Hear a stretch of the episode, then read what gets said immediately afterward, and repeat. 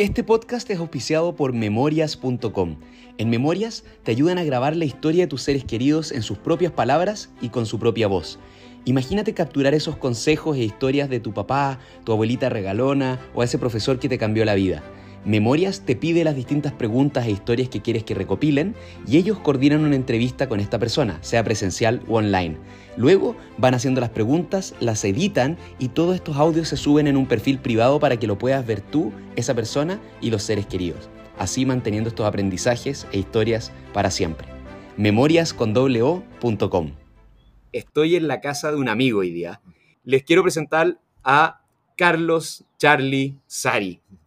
Carlito es jugador e instructor de pádel, ha llegado a ser seleccionado nacional, disputando cinco mundiales y fue el número uno por más de 13 años. Viene saliendo de ganar medalla de bronce en los Panamericanos, recién hace dos semanas estaba jugando. Además, es extenista que llegó a ser el número uno del mundo en menores de 14 años. Si esto les parece poco, es abogado, es emprendedor y tiene un restaurante. Así que vamos a pasear por toda esta historia, estos ires y venires, cómo se perdió, cómo se reencontró, cómo se ha reformulado. Y sin embargo, siempre esta cajita de herramientas que la siguió llenando, la siguió llenando, y lo tiene hoy día en esta paz de estar haciendo lo que tiene y, lo que está llamado a hacer. Lo invité para conversar sobre cumplir objetivos muy temprano en la vida. Te pasó a diferencia de mí de que ganaste el Oscar a los 14. ¿Y qué se hace después? Eh, cómo manejar el no poder cumplir un objetivo de vida importante y este autosabotaje que sufriste y todo eso, quiero conversarlo. Ese perderse, entre comillas, que quizá era una etapa que tenía que vivir para valorarlo, lo que, para tener el, el, contraste, el reinventarse y finalmente el emprender, que es esto que tenemos en común.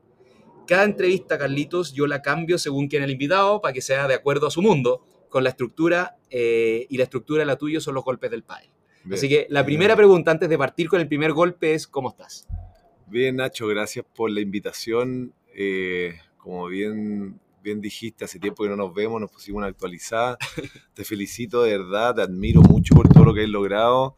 Eh, bueno, somos amigos desde muy chiquititos, desde que empezamos la universidad, ¿no es cierto? Y, compartíamos estos valores juntos y, y, ahora tenernos acá al frente después de tanto tiempo, la verdad que nunca me imaginé. Así que nada, pues muchas gracias, estoy bien, feliz y contento de, estar acá contigo. Vamos con el primer golpe. El primer golpe es el saque. Una cosa que, tiene contigo un peso especial. Así es. Lo hablaremos en el tenis, pero el saque porque es el inicio de un punto. Acá parte la vida de Carlos Sari y tú vienes de un papá doctor y una mamá brasilera. Así es. ¿Qué tienes de cada uno de estos dos personajes? Un papá doctor famoso, eh, con mucha reputación. ¿Y qué hay de Brasil en ti? Es este bello Tavares de Macedo. Dame de mi papá esto, de mi mamá esto. Mira, eh, bueno, mi papá conoció a mi mamá en, Brasil eh, porque se fue a estudiar allá con Pitangui, y, que era un cirujano plástico. Se la trajo para acá y de ahí, bueno, hicieron su familia. Y, y, yo de Brasil y de mi mamá, la verdad que me siento muy, muy, muy parte, me siento muy brasilero también, o sea, como soy muy chileno, pero yo todos los veranos, imagínate, me a Brasil, me encanta la gente brasilera, la onda, la alegría que tienen, eh, esa buena disposición, esa ayuda, esa buena energía de que, de que cualquier persona siempre te desea lo mejor y, eso yo siento que lo rescaté mucho de mi mamá y de la onda brasilera en Río, Ipanema, playa, imagínate, entonces sí o sí eso me setió mucho toda mi vida, mi abuelo. Y, esa buena onda y alegría la rescato mi mamá siempre. Y de mi papá, como, como decís, siempre fue una figura eh, también donde había mucha admiración. Eh, una persona muy reconocida en Chile, de que, que, para mí siempre fue eh, alguien en el fondo que, que yo admiraba, que podía seguir, que, me, que me daba como una figura paterna, ¿no es cierto?, sólida, en, en, en donde, bueno, existía mucha admiración y también él, él también me acompañó mucho en el tenis. Era la persona que era mi fan número uno. O sea, yo te digo, hasta hoy en día vamos a jugar cualquier partido, tengo entrenamiento y me va a ver. ¿Cómo eras mm. cuando niño? Bueno, yo siempre como un niño como bueno, ingenuo, tranquilo, muy tranquilo, eh, sociable pero siempre tuve como el tenis en mi casa como algo que yo podía hacer desde los cinco años y desde que tengo memoria tenía una raqueta en la mano. O sea, eso es lo que siempre me, se me viene a la mente y, así es como yo empecé como con todo. Perfecto. En, más allá del tenis, como en, qué aspectos de tu personalidad, cuando niño, o sea, en qué aspectos de tu conducta o interés o todo, podríamos decir, ah, va a terminar a los, a los 37, va a estar haciendo estas cosas que está Mm. haciendo hoy? Eh, es que yo creo que eh, yo siempre he sido una persona igual muy competitiva, Ya. Muy competitiva en, en- en donde, en donde siempre he querido sacar como lo mejor de mí en lo que sea que haga. Eh, no sé, y incluso en cosas que, no sé, me leo un libro y trato de aprenderme bien y cómo se hace y me meto, me obsesiona. Ahora con el arte, no sé, no llevo nada y, y voy, ahora tengo una galería y con un amigo y me hice muy amigo del gallo que me vendía la hora y terminé siendo socio de él y, y ahora me encanta y me meto 100% y, y ahora converso todos los días de arte porque me encanta y, hasta hace un año no tenía idea de lo que era el arte, o sea, nunca me había preguntado ni siquiera de nada, ¿cachai? Más allá de las cosas como obvias o típicas que conocemos. Y soy así, muy obsesivo. ¿Eras Yo curioso cuando que- chico? ¿Te acordáis así si te llamaba la atención hartas cosas? Eh, mira, más que curioso, yo creo que soy muy obsesivo. Muy obsesivo. Yo creo que cuando, y es como lo que mis amigos me dicen y comparten como todos, de que una cualidad o defecto, no Ujú. sé, yo creo que obviamente una cualidad. eh, cuando te toma más de la cuenta es un defecto, pero, pero es algo que eso me ha ayudado a, a como meterme, no sé, yo, y, y- y esa obsesión con la competencia también. Entonces, por ejemplo, no sé, pues jugábamos a, un, a algo en PlayStation y, y yo al tiro quería mejorar y ser mejor que ellos y para ganarles me ponía a investigar y me metía a YouTube y veía cómo hacer bueno, los shortcuts para poder ganarles, ¿cachai? Entonces como que me decía, pero siempre lo llegáis a, a- otro nivel, ¿cachai? Donde no podéis llegar y, y bueno, pasarlo bien y, y que sea social. Tenéis que, tenéis que como, y, y- y bueno, y eso es algo como que yo he, he- entendido que, de que soy así y, y que me ha ayudado mucho y que claro, a veces es como un poco muy intenso, ¿no es Ujú. cierto? Y que no, no, no es tan rico como para los otros porque tenía un weón que siempre, puta, como que te quiere ganar, pero, pero en verdad lo hago por mí. ¿Cachai? No solo por ganarle a ellos o no, o no, que es, es- algo que me nace nomás, Qué ¿cachai? Qué bueno.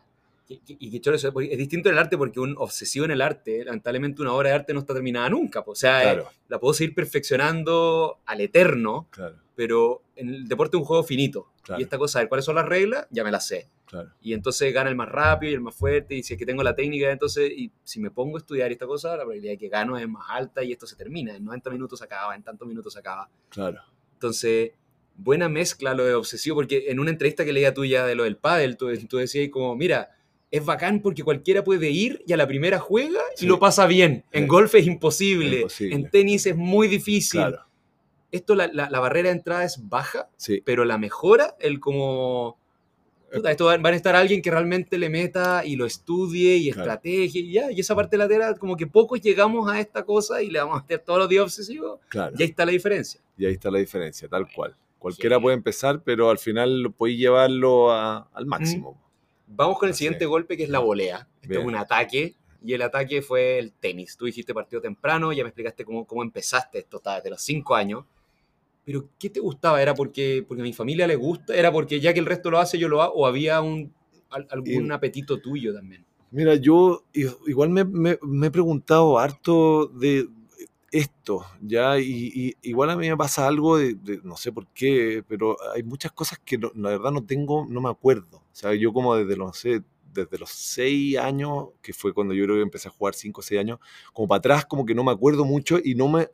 Y, y- y yo soy una persona como que estoy mucho en el momento presente, por así decirlo, con el, con el tenis y con las cosas que hago y me meto mucho, pero no me acuerdo de tantas cosas. Empecé porque en el fondo yo creo que era, era bueno en esto y lo hacía bien y me, se me daba fácil.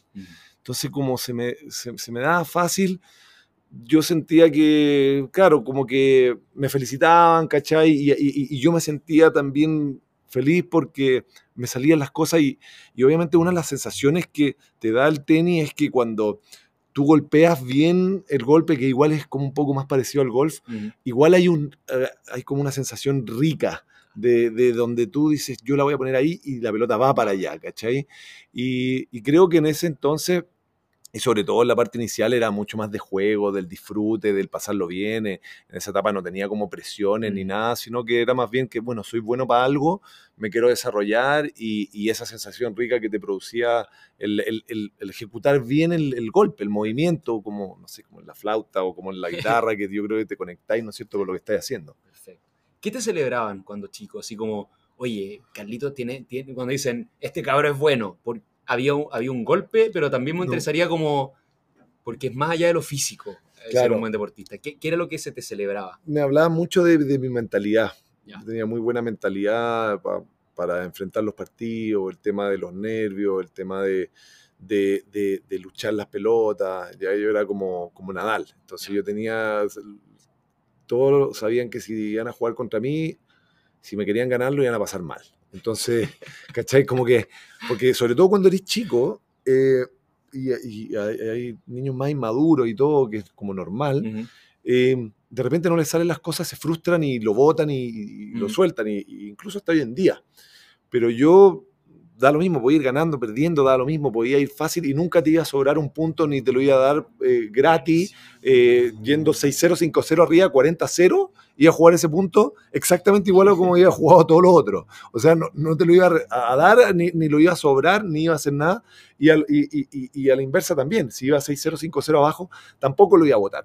Y eso yo creo que era una cualidad súper importante, sobre todo cuando eres niño, porque están esas frustraciones donde no te salen las cosas, al tiro lo votan. Y dicen, ya, bueno, chao, no quiero, no quiero saber más de lo que está pasando ahora, y, y- y lo dejan. Totalmente. Yo hoy día, en, en el mundo, en el presente, nosotros, nosotros igual la tuvimos un poquito más difícil para bien, pero hoy día el nivel de, de inmediatez, Ajá. como quiero que esto resulte al tiro y si no lo voto porque no soy bueno y mejor voy a ser bueno en otra cosa, el, el saber enfrentar, tuvimos, como, como te contaba antes, estuvo uno de, los, el- uno de los campeones nacionales de ajedrez y él dice el ajedrez es muy bueno hoy, a pesar de un juego milenario, porque no hay nada digital, es un tablero y que si es que cometiste un error, como ni Claro. muestra la ficha de acá acá y el otro pop te come esta cosa, tienes que tener la, la calma de decir el escenario acaba de cambiar completo, Completo, todo, lo- todo el plan que tenía Claro, y, y- y tu cara tiene que estar impa como, Claro. ok, da lo mismo, hay mil nuevas opciones, pero... Se abrieron mil nuevas opciones, no las tenía en la cabeza, pero, pero, voy a pero- seguir. pero si pierde, ay, este juego es malo y no lo quiero volver a jugar porque...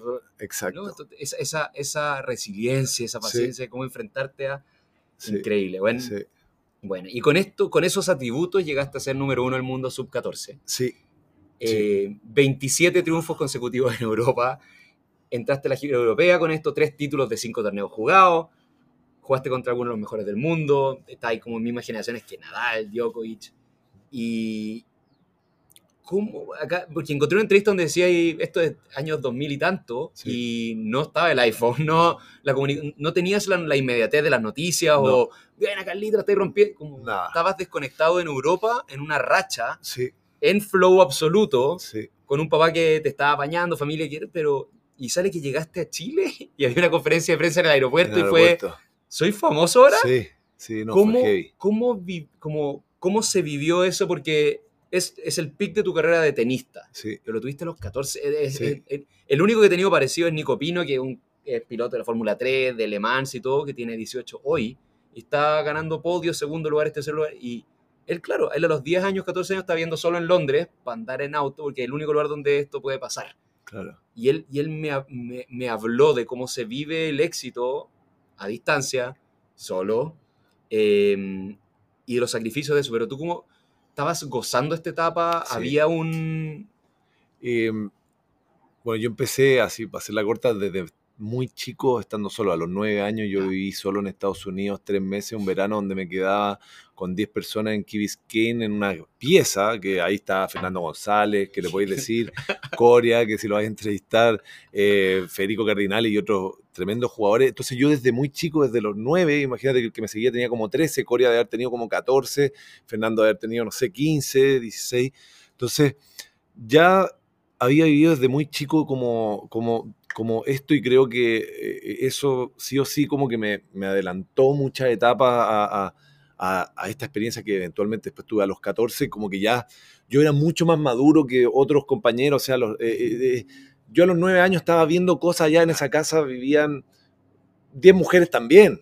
eh, y, y las cosas que pasaban, ni te cuento. Entonces, y yo eh, estaba expuesto a todas esas cosas. Entonces aprendí muchas cosas mucho más rápido y maduré también muy rápido.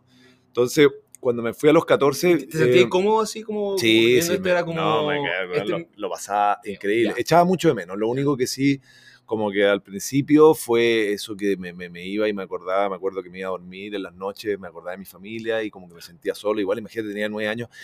¿Tu, tu hijo actualmente cuántos años tiene? Tiene diez. Y yo digo, eso, o sea, yo, no sé y... si, yo no sé si lo dejaría ir solo a Estados Unidos a una casa. Yo me tenía que ir a, a comprar al Win Dixie mi, mi, mi, mi, comida y me la ayudara a cocinar los otros, a los nueve, ¿cachai? O sea, eh, eh, eh, fue como, bueno, mis papás como, bueno, me dejaron hacer todas estas cosas y, en verdad no sé cómo, no sé cómo, porque yo soy como más aprensivo en ese uh -huh. sentido. yo no me imagino haciéndolo con mi hijo, pero eso como que yo estaba en, en, la mía, era lo que me encantaba. Después mis papás me fueron a visitar allá a Biscayne, se quedaron conmigo unos, un, un, tiempo más. Pero toda esa experiencia después ya como a los 14, eh, yo estaba en la mía, o sea, yo lo único que quería era esto y para mí fue cumplir un sueño, o sea, eh, era por lo que desde los seis años yo me había levantado, yo veía, no sé, por el Chino Río o cualquiera en la tele y yo decía, yo quiero esto y cuando gané mi primer torneo en Europa. Esto, era, esto, es posibilísimo para mí? Sí, es, es, posible, pero no lo veía. Yo, yo sabía que yo era bueno porque había ganado acá en Chile y después, y ganaba a los de mi edad con harta distancia. Entonces yo sabía que ya por lo menos en Chile yo estaba con harta distancia con los de mi edad. Y después me fui a jugar a, a Sudamérica y en Sudamérica también me fue bien. Y quedé, no jugué todos los torneos, quedé número 2 pero, pero era, uno, era de los mejores Sudamérica, con el 1 también este, estaba ahí. Entonces yo ya me di cuenta ya Sudamérica. Pero Europa ya era otra cosa. Pues jugar con todos los gringos y además con todos los europeos. Y, y, y, ahí yo, obviamente que siempre me tenía fe, pero nunca como esa creencia que de repente te dicen como, sí. no sé, visualice, lo vaya a hacer y qué sé yo. Para mí era como, bueno, voy a jugar segunda ronda contra Julian Gelí, que era un francés, y yo decía, este gallo, bueno, ojalá que bueno, haga buen partido, y le gané 6-1-6-0. Y después, yo no voy a creer, ya solo con ese partido, y después seguí, seguí, seguí, y empecé esta racha y se me empezó a dar, y terminé ese primer torneo, y yo me acuerdo que llamé a mi papá, que me prestaron un teléfono, y yo creo que debe, ser uno de los momentos más felices de mi vida, yo no lo podía creer, era como un sueño, ¿cachai? Onda, y, y, y todo eso después siguió y estuve estas cinco semanas en Europa y fue, fue una experiencia increíble de las más lindas que he tenido en mi vida y, y, y que, me, y que tengo en mi corazón y que, y que, bueno, obviamente que son un tesoro que, al, al que siempre también vuelvo, ¿no es cierto?, cuando también necesito confianza, ayuda y, cosas por, para decir, bueno, yo lo hice, yo, yo puedo, yo soy capaz, ¿cachai? ¿Era un Carlos Maduro ese? ¿Tú sentís ya como... eh, Sí. ¿Era alguien que estaba agradecido de como, lo que me está pasando? Sí, muy agradecido. Yo terminé, me acuerdo, el torneo, iba mirando por eh, en el bus de vuelta y miraba para afuera y decía gracias, gracias a Dios, qué increíble que me esté pasando esto. Eh, siempre he sido muy agradecido y, siempre lo, lo, he tenido mucho. Eh, desde, desde, chico, desde los 10, 11 años. Yo fui al colegio católico, entonces igual el tema del rezo estaba. Después fui encontrando mi espiritualidad como por otro lado. Pero siempre igual está el tema del agradecimiento, de la gratitud. Y en eso mencionaste el colegio, hay una decisión cuando ya te, te vas por el deporte profesionalmente, que dejaste el colegio, en séptimo fue tu último sí, año, sí.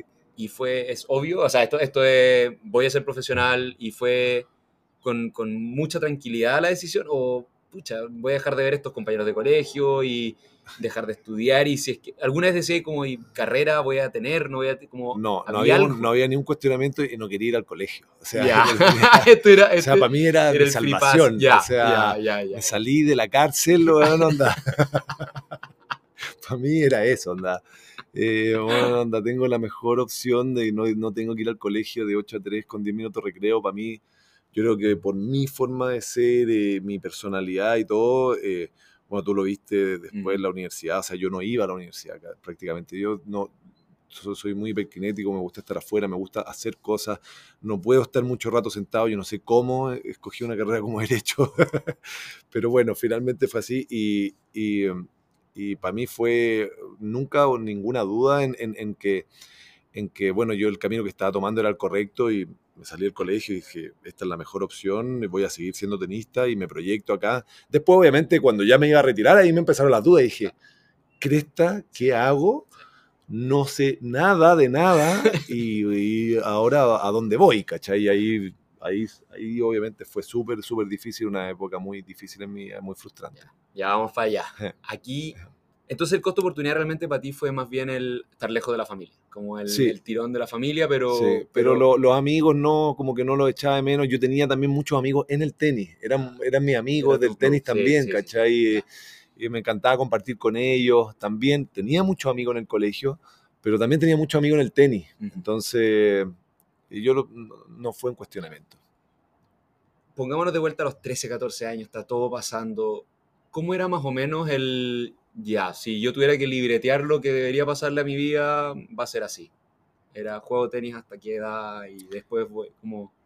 Sí, el, bueno, había que seguir entrenando, como que era lo que yo siempre tenía en la cabeza, el tema como, bueno, del esfuerzo, del seguir, de que igual nada está como ganado todavía, que bueno, hay muchos juniors y que, y que yo creo que, que, también esos mismos pensamientos igual hay que manejarlos y, y, usarlos más en positivo, y sobre todo en, en porque también entran estos miedos y en el, en el qué, qué, puede pasar si no, ¿cachai? Yo creo que uno tiene que siempre estar orientado al que sí, eh, y, y como uno eh, eh, como, como manera de, de como... De, son los mismos miedos propios, ¿caché? Que te empiezan a, a, poner en la situación de qué ocurriría si es que no me va bien y ahí tú empiezas a crear tus imágenes de, bueno, y yo, yo si no me resulta, voy a hacer esto. Si no sale, voy a hacer esto. En vez de decir, si me resulta, esto es lo que voy a hacer. Y yo creo que ese, esa, esa capacidad eso, o, o, o, ese manejo no lo tenía en ese entonces. Entonces, eh, yo me, veía igual como un jugador de tenis que, no sé, hasta los 28 que se jugaba en esa época, 30, iba a jugar.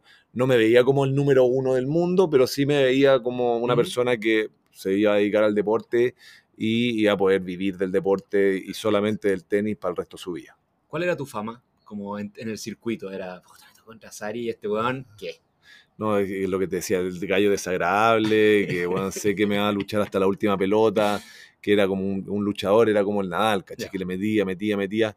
Y bueno, y, y, yo creo que eso era, era como la característica mía. Yo eh, cometía muy poco error, entonces eh, me tenía que ganar tú los puntos. Yo no te lo iba a regalar nunca, ¿cachai? Y eso era lo que, lo que todos sabían que, que les iba a pasar. Y, y, de este Carlitos triunfal, la siguiente jugada es contra pared. Y acá en las cuerdas. O sea, Cuéntanos qué pasó al volver de la gira por Europa. Porque acá la gente, bueno, y esta es la historia de un tenista pareciera ser, pero aquí qué pasó. o sea, a la vuelta a los 14, que fue cuando tuve esta conferencia de prensa, que igual ahí no te conté desde ese entonces, pero para mí en ese momento fue como muy heavy el hecho de, de, de estar completamente ajeno a todo lo que estaba pasando acá en Chile con un papá más o menos famoso y todo, cuando volví, una, o sea, con una conferencia de prensa y dije, ¿qué es esto? No sé, me acuerdo que fui a Canal 13, después tenía, te lo juro que cada dos o tres horas llegaba un periodista a mi casa durante un mes, onda, todos los días y... Y yo, ¿pero qué es esto? Era impresionante. Y, salía en la revista Cara, en La Cosa, en todos lados, que yo ni siquiera sabía lo que era eso en, ese momento. Pero sí me generó como yo creo que mucha presión, mucha expectativa, mm. en donde yo antes ni pensaba en esas cosas. ¿cachai? Yo jugaba porque me gustaba y sabía que era bueno y tenía las presiones normales de un jugador o un deportista, pero creo que eso no lo supe manejar. ¿cachai? Era demasiado eh, como para mí y me generó justo la vuelta después, una, tuve una lesión en donde estuve como ocho meses parado y después de todo esto, entonces después encima tuve que como que ir en contra de esta lesión que me había pasado, estaba como con ocho meses sin jugar y con toda esta expectativa que había hacia mí, entonces me frustraba demasiado en los entrenamientos porque no me salían las cosas como yo quería, todavía me molestaba un poco la espalda, etcétera, etcétera, entonces finalmente lo empecé a pasar mal. Y empecé a pasarlo mal y entrenaba y lo pasaba mal, entrenaba, lo pasaba mal. Y de repente llegó un momento en que dije, oye, ¿sabéis que no, onda, no lo estoy disfrutando? No, no, no, no, no estoy pasándolo bien. Y ya no quería competir. Y me pasó que no quería competir por el miedo que tenía a que no tuviera el resultado que yo esperaba. Y me acuerdo que después de la primera lesión me fui a Europa a jugar como primer año 16, que ahí le gané a Fognini, de hecho, que ahora es top 20 del mundo en esta, después de mi lesión, o sea, después de que había estado, volví a jugar en Europa como primer año y al primer torneo yo ya no quería jugar, estaba con susto y todo, pero me, me fue la raja y le gané a todo y llegué a la final. Y yo así, oye, ya, bueno, obvio, sigo jugando y en esa final no la pude jugar porque me dolía la espalda.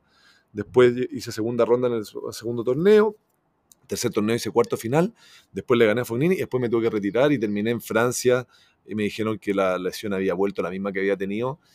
Y después de esa segunda lesión, porque lo que generalmente se sabe es como que hubo una lesión que me fregó, pero en verdad fueron dos. Yo hubo una, la enfrenté, me fue muy, bien.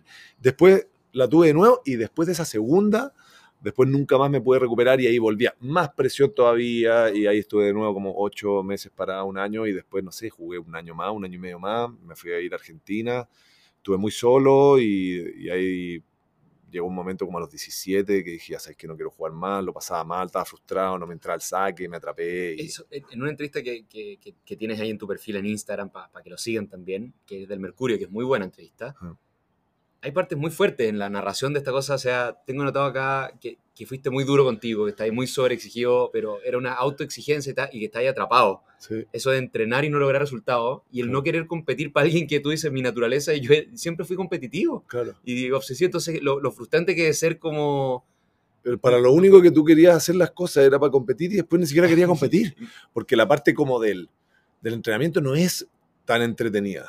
Ahora igual yo iba aprendiendo y eso después lo fui cambiando a entender que en el fondo tú tenés que disfrutar el proceso, ¿cachai? Y, ese camino, y que, tú, y que tu vida es, no es el resultado que tú tienes del, campeonato, sino que es todo lo que tú haces en ese proceso que también es lo que a ti te gusta. Y eso yo, después, ahora más grande, que ya llevo 18 años jugando pádel, lo, lo, he vivido y lo he entendido y, y, lo incorporé como a mi vida, ¿cachai? Porque antes lo veía como, pucha, ya, es lo que tengo que hacer para tener que competir, ¿cachai? En vez de disfrutar lo que estoy mm. haciendo ahora y ahí meterme en lo que me pasa, ¿cachai? Y, que creo que también es la clave para primero no ponerle tanta presión en el resultado que querí y disfrutar también lo que estás haciendo, que al final donde más pasáis tiempo es en ese proceso, ¿cachai?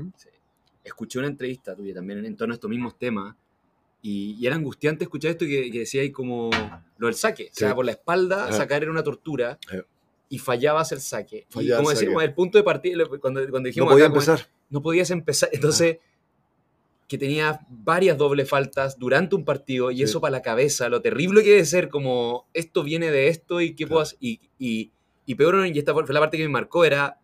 Y el hecho de sacar bien hacía que ese punto fuera un infierno, porque tenía ya normalmente es como ojalá lo gane, pero ahora lo tengo que ganar porque, este no sé qué va a pasar en el próximo, no sé si lo, lo voy a meter. Qué horrible. Era, era, era horrible y, y además en, en, en, algo que, que debería ser mi arma, que es peor porque en el fondo es como, es como que, que, eh, el saque es lo que si te, si te quiebran el saque es como que eh, la probabilidad de que gané es muy baja. Y yo además que soy muy alto. Entonces tengo que sacar ventaja con mi saque porque la movilidad que, tengo yo versus un gallo un poco más bajo, probablemente él me va a sacar más ventaja por la movilidad y yo me voy a sacar más ventaja por el alcance, el saque, etc. Pero entonces, ni siquiera lograba eso y, era una frustración demasiado grande no poder empezar los puntos y, me daba vergüenza. Y me daba vergüenza estar en, una cancha y habiendo entrenado toda la semana tenía que ir a jugar, era el sábado y de repente y yo llegó un momento que me acuerdo que un partido saqué por abajo ya no, es que ya no, no puede ser esta weá, ya estoy como, ya, ya, ya era como que me daba tanto, tanta vergüenza que, y el, el, fallarla y no poder meterla y todo, y, y, como además que igual quería ganar, que ya era como una humillación, ¿cachai? Entonces fue demasiado fuerte y ya, y ya llegó un momento en que no aguanté más y ya, ya, ya después ya no quería entrenar, ya no quería hacer nada, ya dije, ¿sabes qué? Ya no aguanto más, no aguanto más y, y obviamente que perdí la fe, que ahí es donde también ya perdí la proyección, la fe, en donde tú decís, esto que voy a hacer, lo voy a lograr y yo me veo allá, puta, yo ya no me veía. Y ahí yo dije, puta, ya, yo parece que no, ya, ya, no llegué. ¿Cachai? Y yo creo que cuando ya tú creí eso, cagaste. Ahí ya cagaste. En, en entrevistas pasadas conversé con el director creativo de la agencia de publicidad más grande de Nueva York, que era compañero más grande en Perú y es un latino que es el director creativo de la agencia de Heinz y los spots del Super Bowl. Y con él hablaba y él a los 30 y algo, 33, 34, durante 5 años ganó todos los, premios Oscar de publicidad que son en Francia, que son estos grandes premios. Y el weón llegó y ganó el primero con el Super Bowl. Y se gané el spot más divertido, creativo, y soy un latino en Nueva York, en, en el cargo, en la empresa que todo genera. Y me dice, y ahí al día, al día siguiente, ¿qué? Y me dice, es horrible, porque es como... Y llegué al Olimpia Claro. y ahora como... ¿Qué más? ¿qué más? Y, y se Claro. entra en una crisis existencial de... Soy Disney. Y Claro. ahora nada tiene sentido porque nunca va a haber nada más alto y que él, un mentor, le dijo, bueno, ahora hazlo cinco veces. O sea, Claro, una vez, Ah. bien, pero consistencia ahora. Claro. O sea, y para un artista eso es difícil. claro. Y él dijo, y eso me dio un sentido por cinco años, hasta que Claro. ahora se fue de esa y se fue una independiente mucho más chica. Ya. Dijo, ahora voy a hacer una banda indie en Nueva York Claro. y quiero llevar esta, weón, a que empate a esta otra que yo estuve. Buena, ya- Y me lo dice, el juego lo y- tenéis que reinventar. Sí, y, y sí, para gente sí. competitiva y gente con esa hambre, así. Sí, Pero sí me faltaba hablar, por ejemplo, ya teniendo a Fernando González, que sea acá en el, en el podcast, era, sí tengo la curiosidad de estas carreras que, que por naturaleza terminan, la de futbolista, la de tenista, y no he tenido esas conversaciones, y un tenista tiene su retiro, como tú dices, a los 30, 25, Sí. cosa así, muy joven. y me cuesta mucho pensar, porque a mí si me dijeran, Nacho, vas a poder ser comediante, te va a ir increíble, vaya a hacer todo en todos lados, pero a los 35, No más. cuelgas tu, Claro. tu vestuario, No voy a hacerlo y- más.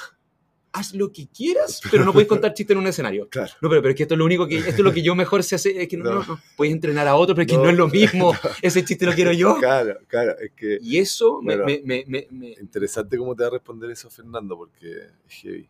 Porque acá lo tú tuviste un retiro anticipado. Tú habías tocado Gloria a los, a los 14, Ujú. fuiste, volviste con esta lesión, y, y el 2004 fue ya, ya lo dejé de poder visualizar, y ahí, como tú dijiste, entraste en este, ¿y ahora qué?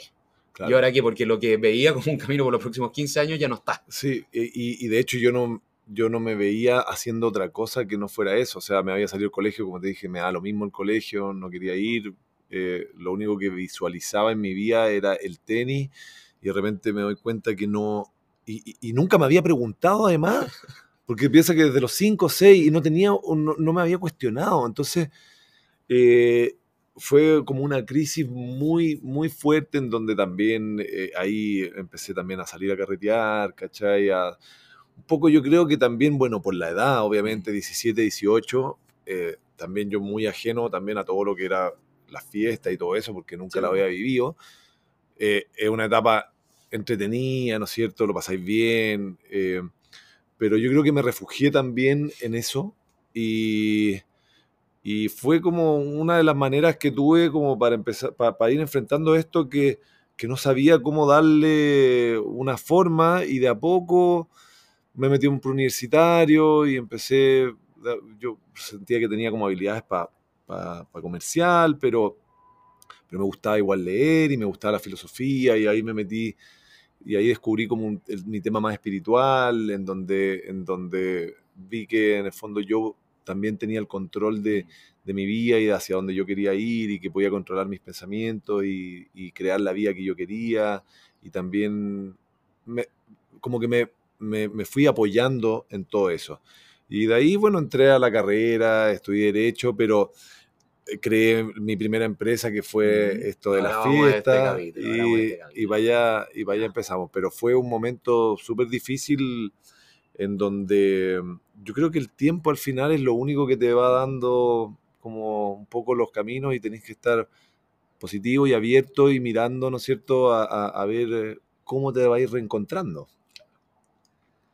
El siguiente golpe, ya saliendo de este duro que era la contrapared, nos vamos a la bandeja. Y esto es evitar perder la red. Entonces acá ya, nos quitaron, estamos, estamos en una situación, pero no lo vamos a perder todo y entraste a derecho. Y este capítulo lo llamo Derecho y no tan derecho. Porque acá una desviada más o menos. Claro. 2006 entramos a Derecho en la Católica. Dos Sí. personas que quizás no lo teníamos que haber estudiado, pero nos conocimos. Al menos nos llevamos eso. Me dijiste el por qué. Madre mía, tenía facilidades para filosofía, me gustaba leer, soy más humanista parece. Entras a eso. Y claro, con el desafío de nunca haber estudiado en el colegio, o sea, no hubo una secundaria para ti. Eh, y en una entrevista hablabas de, y yo me acuerdo, o sea, yo fui testigo de esto de la... A mí se me hacía muy difícil estudiar esto porque era muy aburrido para mí. Claro. Era el peor libreto del mundo, era yo me Claro. voy a memorizar lo que fuera por teatro, Claro, pero esto no tenía ni una emoción claro, y era nomás. No lo puedo cuestionar, no lo Claro. puedo romper, no, lo puedo, no le puedo poner creatividad. No hay creatividad No. en esto. claro. Y tú también, esto de, de cero hábito de estudio, pasar a sentarte a memorizar 70 páginas porque alguien te va a preguntar una al azar. Y era lento y era difícil y el día entero tenías que estar estudiando porque venía con una desventaja de 4 o 5 años Sí. a, a- a compañeros que eran secos. Sí. Eh, Claro, me metía a las grandes ligas a competir contra los mejores Así es. en, eh, en un área que nunca manejé. Yo me acuerdo, como, como decía al principio del podcast, esa primera prueba era un control escrito de lectura, eran como cinco lecturas, y entre Mario Fava, Iramaru, Flen, y tú, y yo, y no sé cuánto, y nos dividimos un texto cada uno. A mí me tocó el de cuentos de de Tolkien, a ti tocó no sé cuál, y cada uno tenía que resumirlo. Y tú llegaste con un resumen de una página que no nos servía ni uno, y Fava eh, llegó con una cosa más armada, la mano no sé cuánto, y yo tenía un resumen así, pero ya tenía una clase preparada. Y llegaron a mi casa, nos juntamos en el tercer piso, como decía, tengo exacto el lugar donde tú estás sentado, y tú, como a pesar de ser tan ajeno a este mundo, venías con un, o aprendo esto acá, o no sé, no, no voy a leerme estas cosas, como cómo Claro. lo vamos a hacer. Y me acuerdo de haberles explicado, hacerles como una actuación casi, de como yo, yo le toda la carrera se la enseñé a Faba finalmente, pero en esa contigo yo te explicara la materia como, sí, sí, me sentí como, "Ahora, listo, estoy, como, listo, entendí, y nos entregaron los resultados de esa primera prueba. Y yo me quise salir de la carrera porque fui la peor nota del curso. Yo fui un 3 y algo, fue el único rojo, un ramo que, que era de 6.5. Y a ti te fue mejor que a mí. Puedes Y tú creer. como la rompí. Sí. Y yo la pregunta que era sobre mi texto, pésima, y tú increíble, y tú como, esto fue con tu clase, y yo, esto no puede ser. O sea, tengo que ser profesor, no abogado. Y, y tengo ese recuerdo así de, de estar estudiando juntos esa primera prueba, y ahí adelantando el tiempo, 5 o 6 años. Para tu examen de grado yo ya había hecho el mío, y me dijiste, Nacho, ayúdame acá en la partida, y te dije, mira, te puedo, hicimos dos, tres, cuatro interrogaciones, y era raro porque habíamos estado en la primera, el primer Sí. control, y ahora en el- la cosa que cierra una carrera, y te pasé mis esquemas del examen de grado y te dije, acá Sí. está todo, lo- acá está toda la materia. Qué heavy, qué increíble. ¿eh? Qué Pero- increíble, así como lo decía, como en un inicio y todo, y lo mismo. Y, y yo inconscientemente, pero al final volvía a, a- a ti y, a, y a esta gran masterclass porque tú. Porque esos apuntes son los mejores de la historia. O sea, yo creo que no hay ningún apunte mejor que ese en ninguna universidad nunca. O sea, era una weá impresionante. Y yo, o sea, de verdad me salvaste la vida con esos apuntes. Si no, era imposible, yo no podría haberlo estudiado. Eh, piensa que yo ya llevaba dos años trabajando, me había salido de la universidad, estaba a cero ritmo de estudio, eh, con hijo, eh, con mi pega de, de- de- de los carretes, ¿cachai? O sea, eh, no, y dije, bueno, ahora es cuando lo tengo que hacer y, y- y me ayudaste muchísimo. O sea, de verdad, sin eso era, hubiese sido muy, muy difícil. Yo recién preparando esta entrevista fue con él estudié para la primera y para la última. Como, y eso es raro, como Eh, con, con eh. salvo Faba probablemente, con nadie Claro. más. Y acá en paralelo dije, bueno, eso fue derecho y la, la sacaste. Tomaste con profesores en paralelo conmigo que eran difíciles de derecho civil, que era un ramo importante. Y me acuerdo tú y yo sentados en última fila de Juan Carlos Der. Y a veces veíamos un capítulo de Lost, como sentados en clase, la cosa así, y era porque en esa, tú y yo estábamos prestados en esa Sí, carrera. Al, como yo me dediqué a imitar, tú ibas una clase cada 100 para cumplir con lo que había que hacer, Claro, pero, pero salimos. sí. Yo en paralelo siempre seguí con teatro. Tú acá el deporte lo habíais dejado por un rato, Sí. después de- de- del trauma, como de lo del- Claro. del tenis, pero apareció lo de organizar carretes. Y Sí. esta fue tu primera empresa, una productora que por 10 años estuviste ahí. Sí, Claro, es como, ¿qué hace un deportista profesional organizando carretes? claro. Pero, si puedes cuenta como, ¿qué fue este paseo por esto? Era una, eh, ¿Fue una oportunidad? ¿Qué te atrajo de, de eso? Y, y, y algo como si tienes que sacar de esto, mira, sabes que sí me llevé cosas positivas también. Sí. A ver, yo siempre quise trabajar porque quería tener mis lucas. Ujú. Entonces, para mí, igual un drive importante era, bueno, ya, si es que no voy a vivir de- de- del, del- del tenis, tengo que generarme mi, mi- mi plata. Y vi una oportunidad de ganar plata, ¿ya? O sea, y, y- y antes de eso eh, estuve en el tema del modelaje y en verdad lo que más me motivaba era como poder hacerme mi plata y, y tenía la, la- la- la posibilidad de trabajar y además de conocer gente, entretenido, qué sé yo. Y un amigo que, que hasta actualmente es el dueño de Candelaria y de Bosque Luz Ya. y todo, era uno de los mejores padelistas de Chile. Entonces él tenía una productora en ese minuto y cachó que puta, yo era un gallo sociable, que Ujú. me llevaba bien con la gente, qué sé yo, y que conocía a esta gente porque conocía de los colegios, de la universidad, del mundo del tenis, como que era como bien transversal. Y me dijo, oye, ¿por qué no me ayudáis a, a promocionar esto y te doy un tercio de, de, de, de- de esta fiesta? Y ahí empecé y caché, y empecé a ganar plata y buena plata. Entonces, además lo pasaba bien, trago gratis, eh, me llamaban todos porque querían entrar. Entonces, era súper entretenido y así empecé. po, y, y empezó primero como, como una manera de ganar plata, pero media informal, hasta que, no sé, seis, ocho meses estando así, dije, oye, ¿sabéis que esto puede ser algo más interesante? Después llegué, formé mi propio tema con otros socios, y de ahí empecé a escalar, a escalar, y terminé haciendo fiestas en el Movistar Arena, festivales de música electrónica, eh, trajes Tibaoki. Entonces, finalmente, pero por lo mismo, por lo que te digo, después ya lo agarré y, y es como que ya, bueno, voy a ser mejor. ¿Cachai? O sea, si lo voy a hacer, Mm. voy a ser mejor. o voy a tratar al menos. ¿Cachai? Entonces, así fue, po. Eh, ¿Y qué me llevo? Eh, la verdad que para mí fue súper importante de, lo- de- de- de todo ese tiempo en que, en, en que llegué a un momento en donde apareció como esta frustración y esto que yo estaba escondiendo y como que lo pude ver. Y lo pude ver muy claro, en un momento estaba como muy vacío, me iba bacán con las fiestas, ganaba mucha plata, no, vivía con mis papás y tenía unos sueldazos. Y, y de repente dije, ¿sabéis qué? Esto, yo no nací para esto. Yo he sido deportista toda mi vida, yo no me veo acá, este no es mi propósito. Y ahí empecé con todo nuevamente, con todo este cuestionamiento y empecé a dar clases de pádel, a interiorizarme con, lo- con mi propósito, con lo que a mí me gustaba. Y ahí le pude dar la vuelta y finalmente dije, bueno, esto es lo que es. Y como que me redescubrí y tomé decisiones de vender mi empresa de un día para otro, una empresa súper saludable, buena y todo, que le iba bien a mi socio, a seguir eh, mi propósito, a seguir lo que a mí me hacía sentido. Y ahí, bueno, eso fue como hace, no sé, ya siete, ocho años y, y- y logré después crear algo mucho más grande después encima de eso.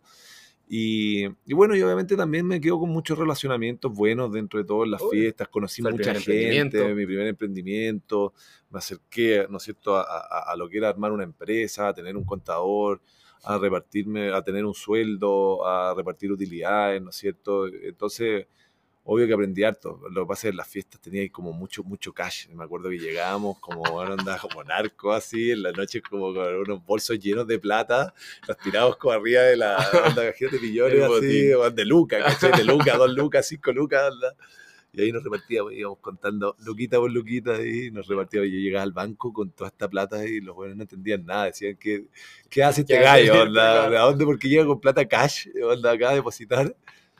Así que, Y, Eso. y siendo este el capítulo de Derecho, pasaste el examen de grado, la hiciste, y como tú dices, con, con más dificultad que el resto. Era, tu carrera ya estaba, ya estaba ahí corriendo otro, otro camino. O sea, eh, podría haber dicho, ya, sabes que no, no estoy dispuesto a frenar para sacar esto, que parece que no voy a ejercer, un hijo, como había más obstáculos. Pero aún así sacaste la carrera de Derecho y ya estaba la decisión de esto no va a ser nunca. O sea, voy a sacar este título, pero no, no Sí. voy a ser abogado. Eh, sí, no lo. O sea, lo tenía como un comodín en, en el caso de, pero lo saqué igual porque al final ya, ya había pasado como lo peor. O sea, igual el grado es, es horrible, pero, pero ya igual le había dedicado seis años de mi vida a esto, más el tiempo que había tenido que hacer la práctica para el Estado, porque yo hice la práctica antes. Entonces, finalmente era mucho tiempo como para dejarlo solo en eso y no tener el cartoncito que lo tengo allá atrás. Lo saqué de la bodega hace poco y ahora lo colgué. Eh. Pero dije, ya, bueno, el último esfuerzo ya lo tengo que hacer y, y mi guagua estaba chica y bueno, dije, es el momento para hacerlo. De abogado, ¿qué, te, qué herramienta te llevaste? No, a- hay muchas, muchas, porque yo cuando, cuando empecé la universidad yo, yo de verdad no, no, no sabía escribir. O sea, no, no, no, no sabía escribir de, de qué cosas llevaban tilde, qué cosas no, Mm. onda. Eh, no podía redactar un mail bien, ¿cachai? O sea, yo piensa que fui al colegio hasta séptimo, pero igual ni me interesaba el colegio. Entonces, nunca me interesó, entonces igual no cachaba nada. Nada, nada. Mm. Y, y esto me dio una formación, o sea, ahora puedo hablar, o sea, tener un micrófono al frente, me hacer una entrevista y me puedo expresar perfecto, ¿cachai? Y obvio que eso ya lo tengo en la cabeza y eso es derecho todo el rato, o sea, a mí me sentió todo eso que nosotros nos memorizamos, sí, toda esa sí, sí, sí. estructura, finalmente cuando yo voy a hablar, inconscientemente ya El Ah, esquema eh, se obvio, se abre, ¿cachai? Y, y te hablo de una cosa, después la otra, después puedo cerrar. Entonces, además, en toda mi empresa, quiera o no, igual todos los, to- to- todos los contratos los reviso yo, los veo yo y hay cosas que me llaman la atención. y tengo además todos mis compañeros a los que llamo y Mm. que hoy en día me asesoran también y que son, en el fondo yo soy cliente de ellos y que me han ayudado en todo mi emprendimiento con toda esa red de contactos, ¿cachai? Entonces, me ha ayudado mucho. eh, en todas las negociaciones que finalmente yo he tenido, en- yo tengo, no sé, como siete empresas, en todas esas empresas eh, he tenido que hacer contratos y he tenido que negociar. Y, y al final las negociaciones son puros contratos. Y, eh, y bueno, y ahí está, y yo digo, bueno, ahí está derecho, pues, bueno. O sea, a- a- a- mira, uno hace como el, el- el join the dots para atrás, Ajá. ¿cachai? Después, y ahí te das cuenta que, o sea, sin duda, no hay ninguna posibilidad de que yo creo que haya podido lograr al menos lo que logré de la manera que lo logré si no hubiera estudiado Derecho. Sin perjuicio que no, de que no ejercí, ¿no es cierto?, Mm. ni un día como abogado. no he ganado ni un día. Me ganaste tres años nomás, pero tú ni un día. Ni un día, ni un día. No. No, nadie me ha pagado ni un peso por- alguna vez por algo como abogado. Nadie. Bien, salimos de derecho y el siguiente golpe es el globo, que esto es cambio de defensa, ataque y es pádel. Claro. Entonces, descubriste el pádel en la U, tenías Mm. este socio, la productora, de que "Oh, vamos a jugar pádel. ¿El pádel ya te sonaba? ¿Ya, ya... Sí, pues yo viví en Argentina, entonces en Argentina había muchas canchas de pádel. Ya había visto, pero había jugado dos veces. O sea, no, no era algo que, que me interesaba tampoco mucho. ¿Y qué fue lo que te enamoró cuando ya, a ver, voy a empezar a jugar un poquito más en Chile y todo? Porque como salí en una entrevista, no había saque por arriba. que eso, Claro, ese era un, pero un plus así. pero, o este, sea, acaban de fue- formatear el tenis para mí. Claro. Ya. Dijeron, ya, ah, tú no puedes sacar, perfecto. Mira, a, a esto es lo que te puedes dedicar. ya. ¿Qué fue? Eh, como. Bueno, fue eh, igual reencontrarme. Finalmente piensa que yo pasé desde toda mi vida de competir a tener que meterme al universitario, estudiar, meterme a la carrera y fue como dos años en donde, le en donde, donde me salí de todo lo que... Entonces fue volver así como, oh, ah, pero si de veras que yo igual era esto, pues, ¿cachai? O sea, y, fue- y como no jugaba tenis porque estaba frustrado, no Mm. quería jugar, dije, oye, esto se sentía cuando yo jugaba, po. oye, igual es rico. Y como no tenía la presión, Claro, no tenía un, un tú para compararte No, antes. No, po. había historia No, de ti no había contra- historia. no, no había historia. De cero para arriba. de cero para arriba. Y todo era positivo, ¿cachai? Y, y cada día era, era mejorar, y cada día era, era un plus.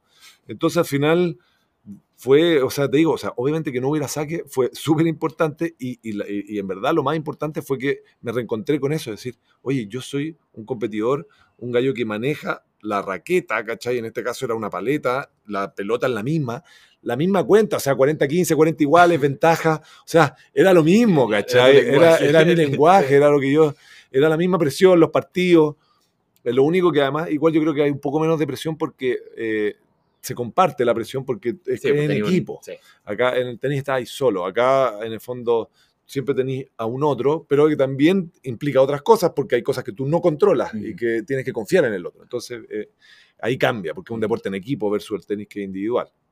Entonces, eh, esa fue la sensación que yo creo que me reenamoró y dije, ya, bueno, oye, puedo empezar a jugar y, y me di cuenta que poquito a poco me metí un torneo y empecé, y de, y de ahí y al año y medio, dos años ya estaba jugando un mundial representando a Chile. Entonces, poder de nuevo, después de haber pasado por sudamericano y mundiales en tenis, a ir a otra disciplina, ir a mundiales y sudamericano, puta, era espectacular, po. o sea, era, y encima eh, poder estudiar, tenía mi empresa y podía vivir eso mismo, o sea, ya eh, fue como todo el rato. Una lo mejor que me puede haber recompensa. pasado, sí. Y en ese minuto en Chile, ¿dónde se jugaba pádel? Había, habían... Era, Tres clubes, no había nada, o sea, había un club en, en Huechurá abajo, Keps, de, de- que eran canchas duras, eh, con paredes, están las canchas del Baltus, ahora de Utopia, que ahora actualmente las manejo yo. Y, y que, y que además, coincidentemente, es increíble porque fue el, el club donde yo empecé a jugar eh, eh, tenis. Cáchate de vuelta. Y ahora eh, eh, es increíble y, y me ha pasado mucho con, con cosas así. Y había otro club que está ahí en el Aguilucho que se llama Cerro Pasco, que es un club eh, techado. Y, y era donde, donde podíais jugar. Éramos los que participábamos en estos mundiales, 10 personas que hacíamos nuestros torneos, ¿cachai? Había más gente del pádel, pero como en la parte competitiva, éramos nosotros que no- nos organizábamos nuestros torneos, poníamos inscripciones, con Mm. eso nos pagábamos las cosas, íbamos a los mundiales y, y así, pues era muy chiquitito. Si, si me tuviera, imagínate yo, ya, jugué tenis cuando chico un poco, no sé qué, pero, pero pádel no he jugado. Nacho, el pádel es entretenido porque Porque es eh, porque tú puedes disfrutar de lo que es, yo siempre pongo como la analogía de, de en el fondo, de tocar un instrumento. Ya. Imagínate, te ponen un piano al frente y tú nunca has tocado piano y el primer día que tú tocáis piano Ya- te salen las notas y como que tú tenés la melodía en la cabeza y podís ir sintiéndola y ya, no, obviamente que no es, no- un concierto, no sé, pues de Chopin, o no Mm. tengo idea, ¿cachai? Pero, pero podí ir y, y decir, oye, pero, y mira, y, si lo, y, y después vaya al día siguiente y ya te salen las tres Claro. notas mejor. Entonces, tú sientes la, la sensación de, de jugar el primer día versus, no sé, el golf, el, el tenis, que el- el- la curva de aprendizaje es, es- es- es mucho más lenta. Por ejemplo, tú tenés en el tenis, para poder jugar y, y disfrutar del juego, tú más o menos tenés que tener clase mínimo, no sé, mínimo seis meses, para poder ya tener el saque y los otros golpes y que no estés recogiendo las pelotas todo el rato, ¿cachai? Y, y que le peguí y que vaya a recoger la pelota porque le pegáis tú de vuelta y se te va a la red o se te va mala. Entonces, tú no lo, no lo pasáis bien así. Eso no es entretenido. Lo entretenido es que pase de vuelta, que tú la peguís, que pase de vuelta y que, y que, y- y que tú podáis tomar decisiones respecto a lo que está pasando. Y que veáis que, hoy le pegué un poquito más allá y me salió para allá y se la gané. Entonces, tú puedes disfrutar del juego. Entonces, tú puedes jugar. Eh, cuando te hablan de jugar, yo juego a esto, tú puedes jugar. En el otro caso, tú no puedes jugar. Tú cuando vas a, a- a aprender golf, tú le pegas a la pelota. No sabes lo que es el deporte. No sabéis lo que es jugar golf. No sabéis lo que es ir a jugar golf, 18 hoyos, pegarle, hacer el pate y la weá. Tú el primer día vayas a llegar y con suerte le vayas a pegar una vez a la pelota. Entonces tú no sabes lo que es jugar. En el pádel tú el primer día sabes lo que es jugar. Entonces eso cambia todo. Y por eso es furor. Y por eso va a seguir siendo. Porque para cualquiera que empiece, qué más agradable que te ponen un piano al frente y tú puedes tocar. Sí, uy, qué rico. Qué rico. ¿Cachai? Qué buena explicación.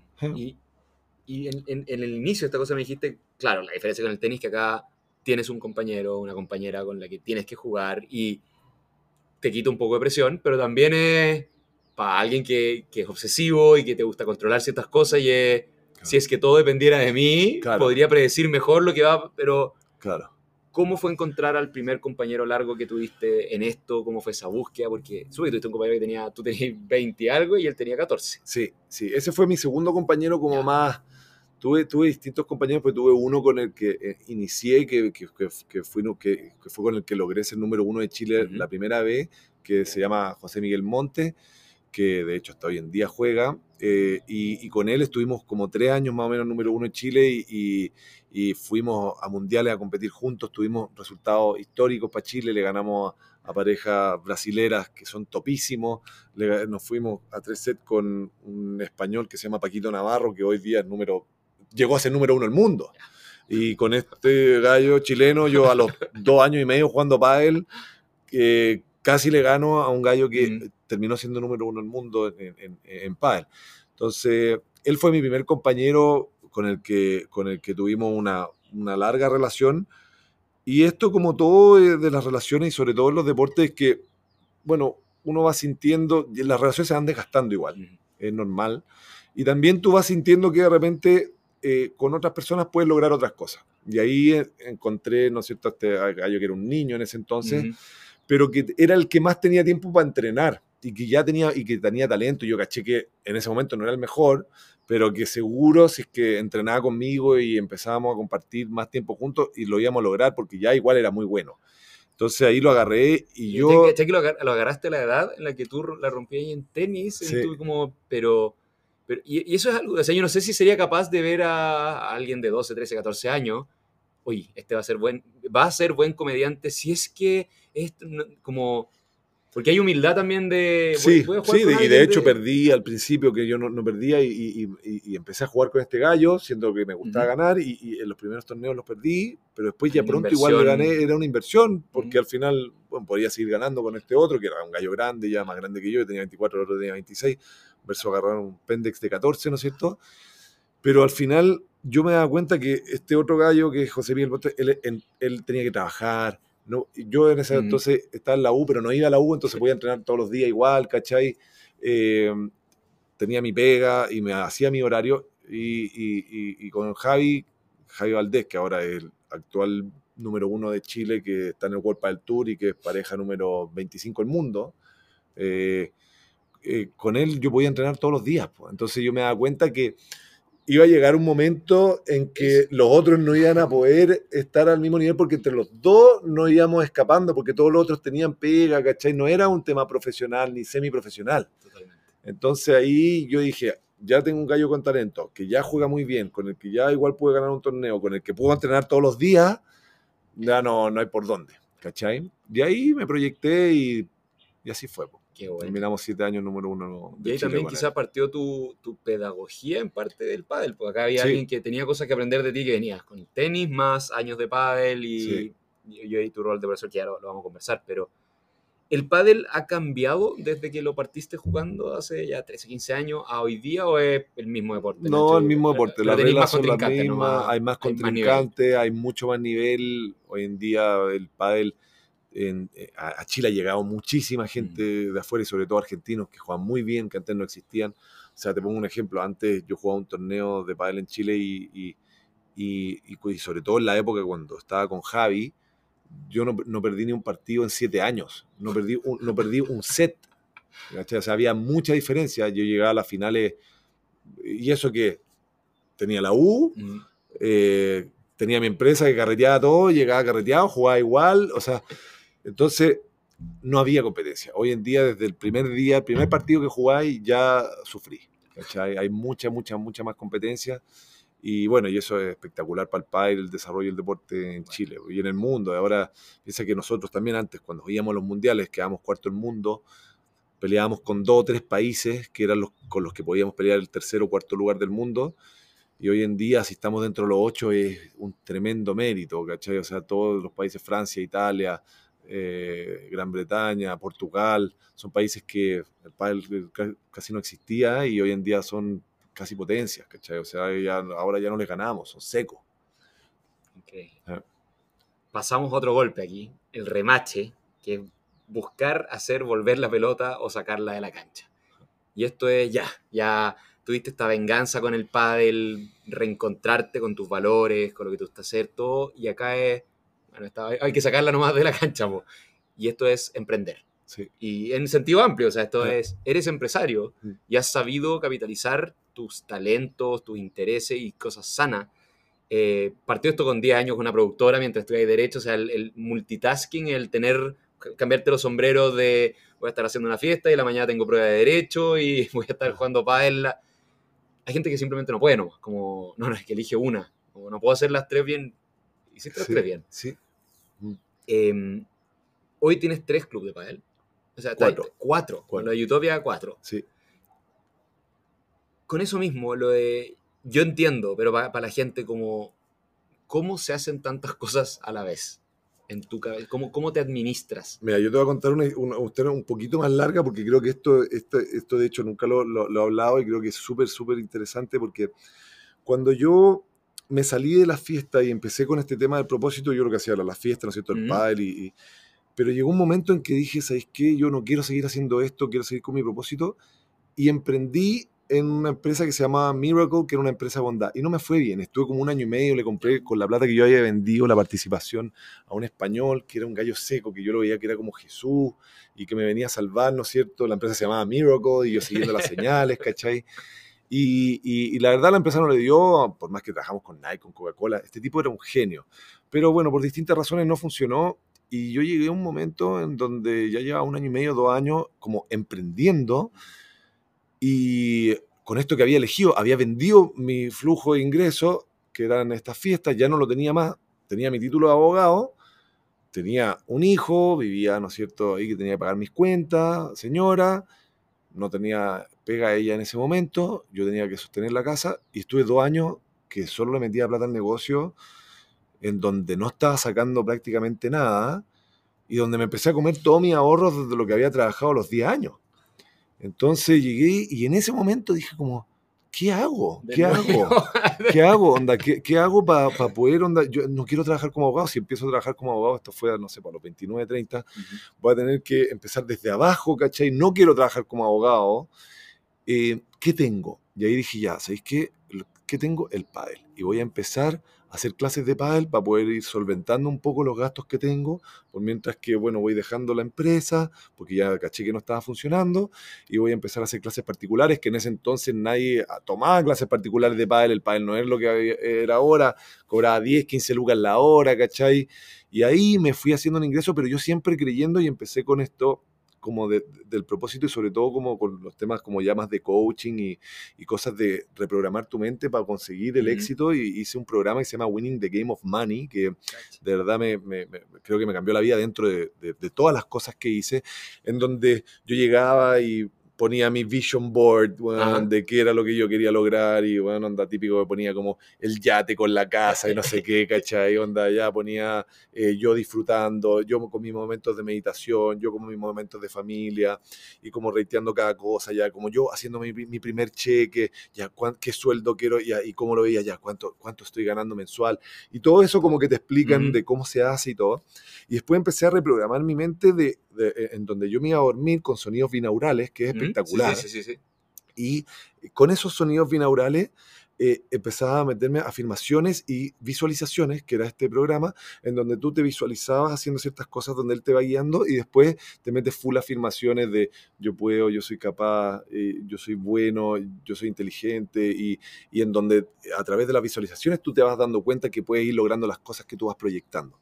Y que de hecho es algo que ahora quiero hacer incluso con el pádel, ahora llevarlo al pádel.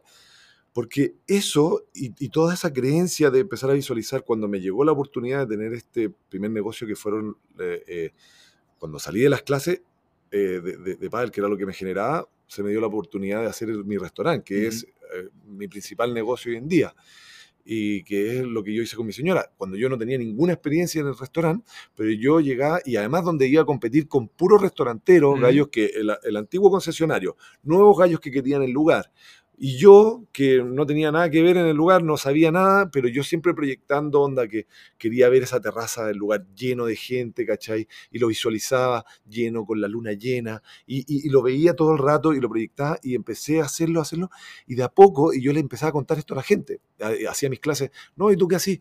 No, bueno, yo hago clases, pero estoy haciendo, voy a tener mi restaurante y voy a hacer clubes de pádel y le decía, y, hice un libro, ¿cachai? De cómo conseguir tu sueño y meta y todavía no había conseguido nada, ¿cachai? O sea, más allá de lo que había hecho cuando había emprendido y que yo sabía que podía hacer cosas porque había estudiado Derecho y me lo había propuesto y lo podía lograr, pero en un momento dije, ¿qué hago? Y no sabía qué hacer. Y, y, era como que, y no quiero trabajar de mi carrera, que es lo que te dicen que eso es de donde tú puedes sacar plata. Entonces, bueno, ¿qué tengo? ¿Cuáles son mis talentos? Qué es lo que tengo más a la mano y qué es lo que me gusta hacer. Y ahí empecé con el pádel, con, con cómo rentabilizar, y, y, te juro que la vida me empezó a cambiar y empezó y empecé a traer y a vibrar de una determinada manera. Si, te quieres comprar el auto Chevrolet rojo, va a aparecer más. Va a aparecer Estás pensando en él todo el rato. O sea, esto es. Alguien habla de algo esto se engancha con lo que estoy buscando. Completamente, y, tú lo ves, porque todas las oportunidades afuera están. Exacto. Es ponerte un foco, es, poner una forma especial de mirar el mundo. De, cómo mirarlo. Y, al final, cómo, cómo, lo miramos es como se define todo. Y, todo está, y todas las oportunidades están. Esto es cómo tú conectas con esas oportunidades, desde cómo, la, desde cómo lo que tú proyectas y también en cómo tú vibras y todo, ¿cachai? Desde, desde, desde si es que tu vibración principal es el miedo, o la angustia, o la rabia, o si es la esperanza, el amor, eh, las posibilidades, eh, la abundancia, el empezar a soltar. Entonces empecé a reprogramarme todo y de pasar pseudo de cero porque no tenía nada, eh, me salió mi primer negocio que fue el, restaurante. Después ahí mismo habían dos canchas de pádel, tomé las canchas de pádel. Después seguí haciendo clases, después me salió otro club de pádel, después una cafetería, después otra cafetería, después otro club de pádel y así todo se ha ido llevando un poco por lo que tú me tú también me contabas y en el fondo de, de qué increíble todos los negocios que tú has podido hacer, eh, pero siguiendo también lo que a ti te gusta y lo que a ti te apasiona, porque tú al final decís, no, mira, ¿sabes cuál es mi foco? Mi foco, yo voy a hacer lo que a mí me gusta. Y todas las otras cosas empiezan a pasar solas. Y, es como que si fuera magia. Y, y, a veces uno lo entiende, pero ¿cómo es lo hiciste? magia con trabajo, pero la gente es como, claro. el trabajo no es trabajo acá. ¿eh? Es, como, estoy diciendo yo nomás, muy fuerte, muy fuerte todo el día. Claro. Y como la gente ve eso y es como, a mí me pasa lo mismo, tengo un título, pero no quiero hacer esto ya, ya traté, no quiero.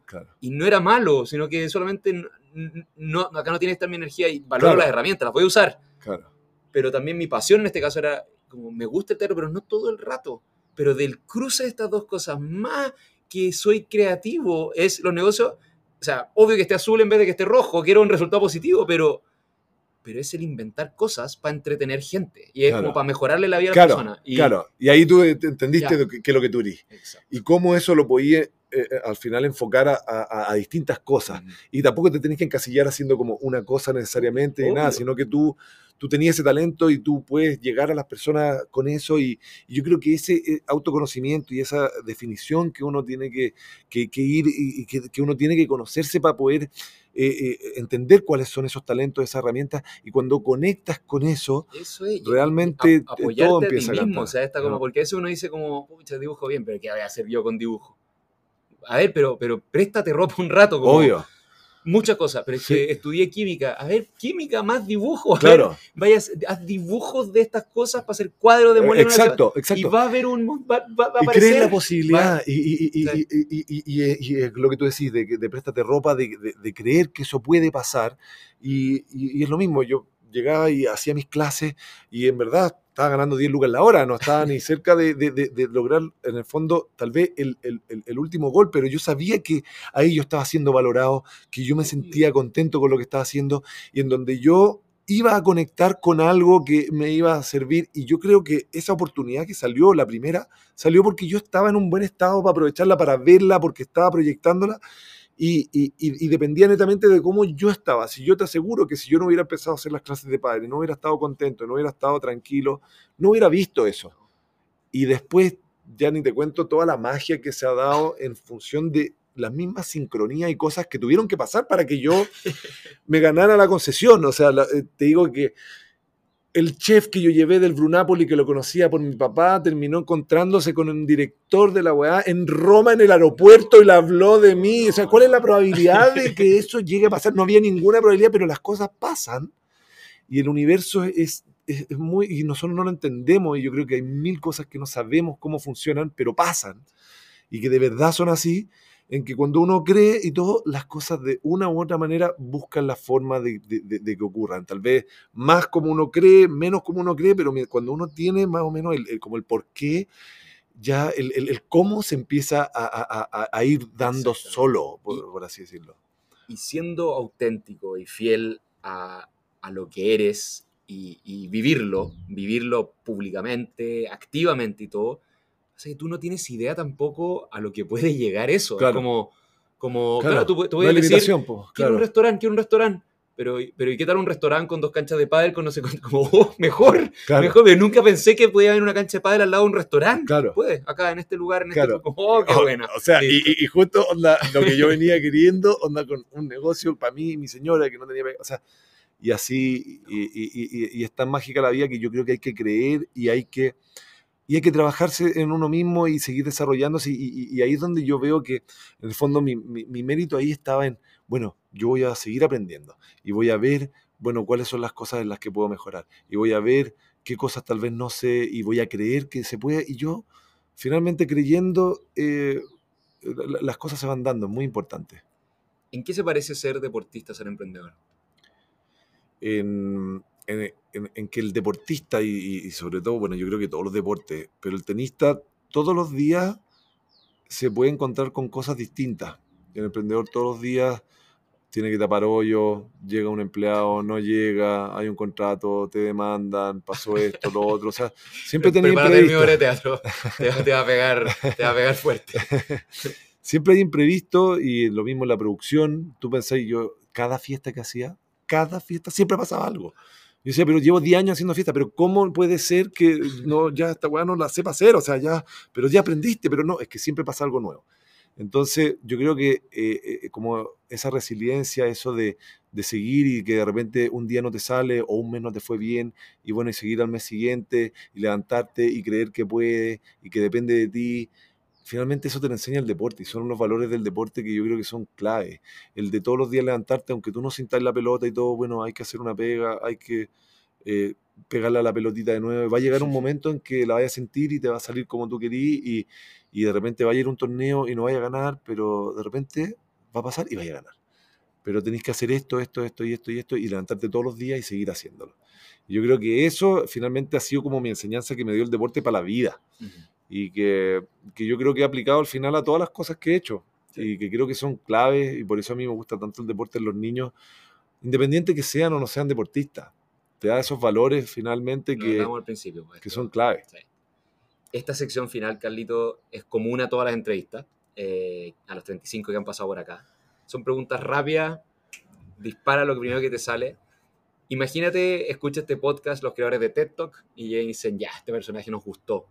Si te dijeran, queremos que haga una TED Talk en un mes más, ¿de qué se trataría? de, de- de lo que te comenté del, del- del propósito, de cómo cambiar tu vida cuando en teoría como que no tenía herramientas y que siempre yo creo que depende de ti, de tus talentos, y que todos tenemos talento y que hay que descubrirlo y aprovecharlo. Bueno.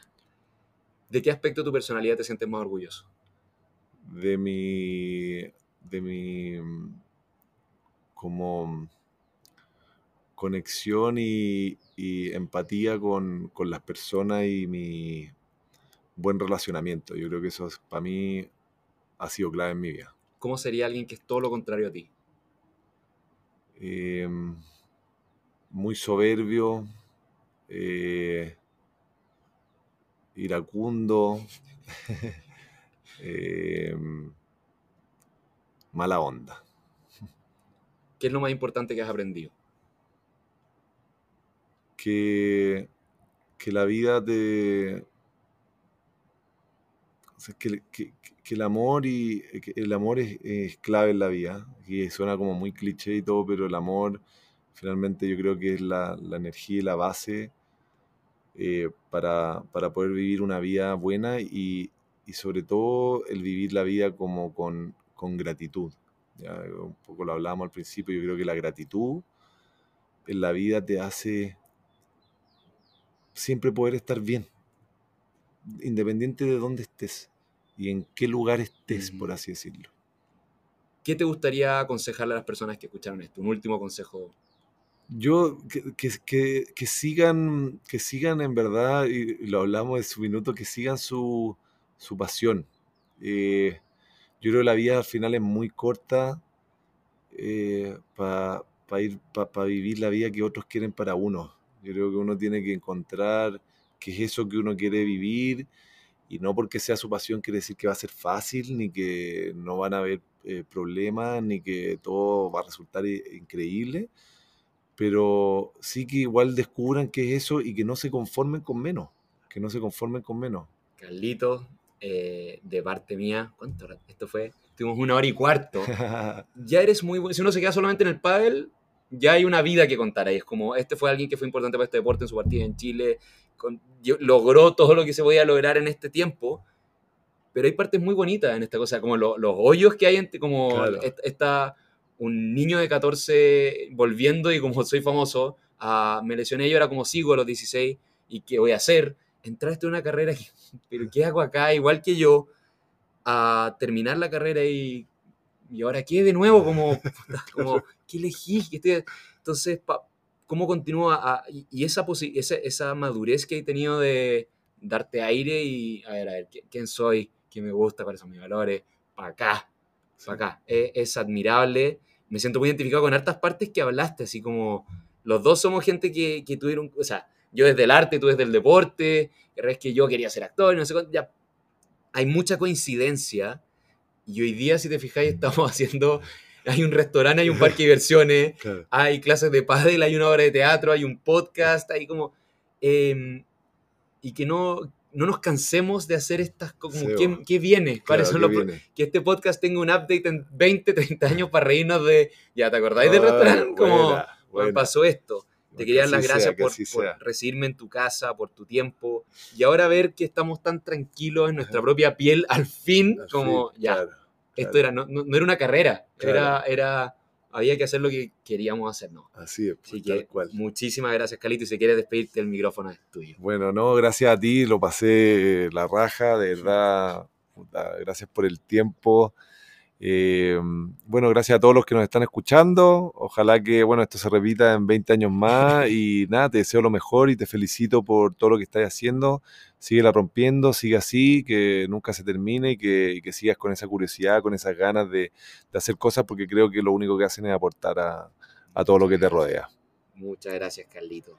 A todos. Estuvimos con Carlitos Charlie Sari, jugador e instructor de pádel. Nos vemos la próxima semana para otro gran capítulo de Universo. Chao, chao. Chao, chao.